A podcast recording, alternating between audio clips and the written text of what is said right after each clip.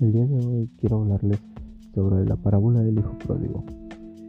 Esta parábola es muy interesante ya que habla sobre cómo el padre puede perdonar tus pecados aun cuando le ha sido infiel. Pero no solamente habla de eso, y esto es lo que quiero mostrarles. Esta parábola por lo general se nos enseña de esta manera. El hijo pródigo pide sus bienes y decide irse lejos.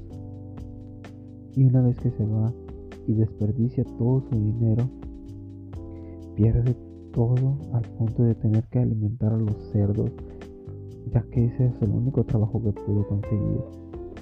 No tenía para comer, tanto que incluso deseaba comer de lo mismo con lo que alimentaba a los cerdos. Una posición en la que fue tan degradante para él. Y se nos enseña que el padre lo está esperando. Porque cuando el hijo pródigo decide volver, cuando él se da cuenta de que ha pecado, se da cuenta de que ha fallado, que ha estado en un error, y él se da cuenta que incluso los jornaleros de la casa de su padre tienen abundancia de pan y él está pasando escasez, ahí él se da cuenta que necesita volver a casa, necesita volver y él aprende su lección, aprende su lección, ¿por qué? Porque él dice, que ya no es digno de ser llamado su hijo y que él le pide que le haga como uno de sus trabajadores. Ya no siquiera está pidiendo el beneficio de ser su hijo, simplemente acéptame en tu casa, acéptame porque quiero volver, porque ya no quiero vivir de esta manera. Y el padre lo acepta, pero no, no como un trabajador, lo acepta como lo que es, como su hijo, le pone un anillo en su dedo le da el eh, vestimenta, le matan al animal más gordo para poder hacer un banquete, para hacer una fiesta. Y de eso es de lo que trata esta historia. El amor del padre hacia el hijo, aun cuando el hijo ha fallado. Porque ese es el amor que Dios tiene para nosotros.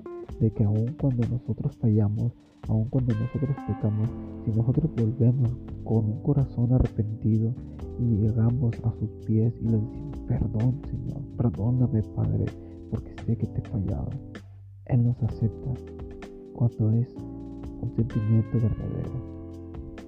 Él nos acepta, Él nos ama y Él nos vuelve a ser sus hijos. Nosotros volvemos a estar bajo su cobijo, volvemos a sus pies. Pero no es aquí donde acaba la historia. Este hijo pródigo tenía un hermano mayor. El hermano mayor no se fue, él se quedó, él trabajó, él estuvo, estuvo sirviendo para su padre. Y dice la Biblia que cuando el hijo pródigo regresó, su hermano mayor no estaba, él regresó después. Regresó, estaba en el campo. Cuando él llega, ve que está la fiesta, está todo, y él pregunta qué es lo que está pasando y uno de los trabajadores le dice, tu hermano ha regresado y tu padre le ha hecho una fiesta, cual a él no le agradó para nada. Él reclamándole le dice al padre, yo he estado aquí todo este tiempo, he estado sirviendo, he estado aquí. Y a mí nunca me has hecho una fiesta, a mí nunca me, has hecho algo así para estar con mis amigos. Pero el padre le dice algo, le dice, tú estás aquí y tú tienes esto para ti todos los días, tú tienes este beneficio, tú tienes el cuidado. ¿Qué es lo que pasa con nosotros. Cuando uno regresa de haber estado en el mundo? Hay algunos hermanos que toman otra actitud, una actitud de apatía, de egoísmo, de egocentrismo, de decir yo he hecho esto, yo he hecho aquello, ¿por qué a él le están dando esto? ¿Por qué él está obteniendo esta otra cosa? Siento que yo he estado aquí más tiempo, yo, yo he servido más tiempo, yo tengo un cargo superior en la iglesia, yo debería tener más que ellos. Pero no es así.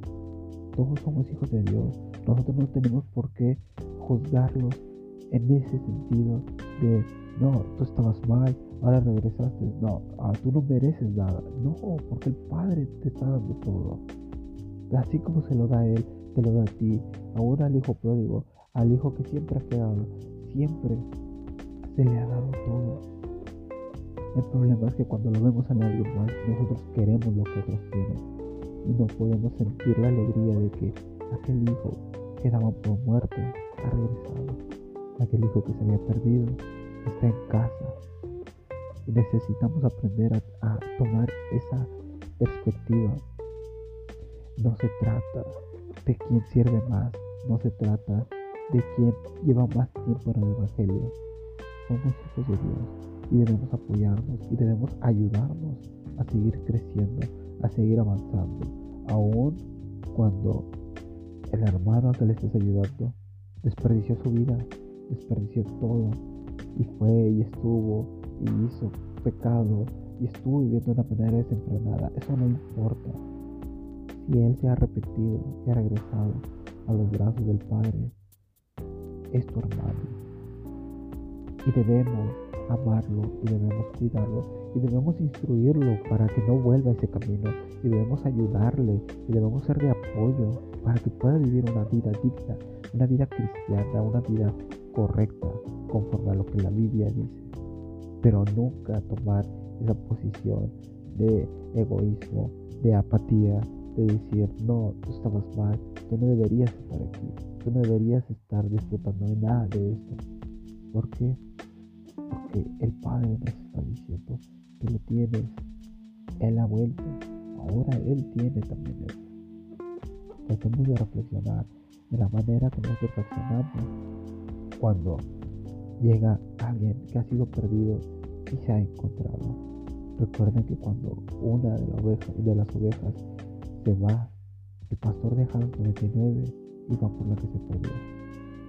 Porque es importante salvar cada una de las almas. Y es bueno alegrarnos cuando una de esas almas ha regresado a casa.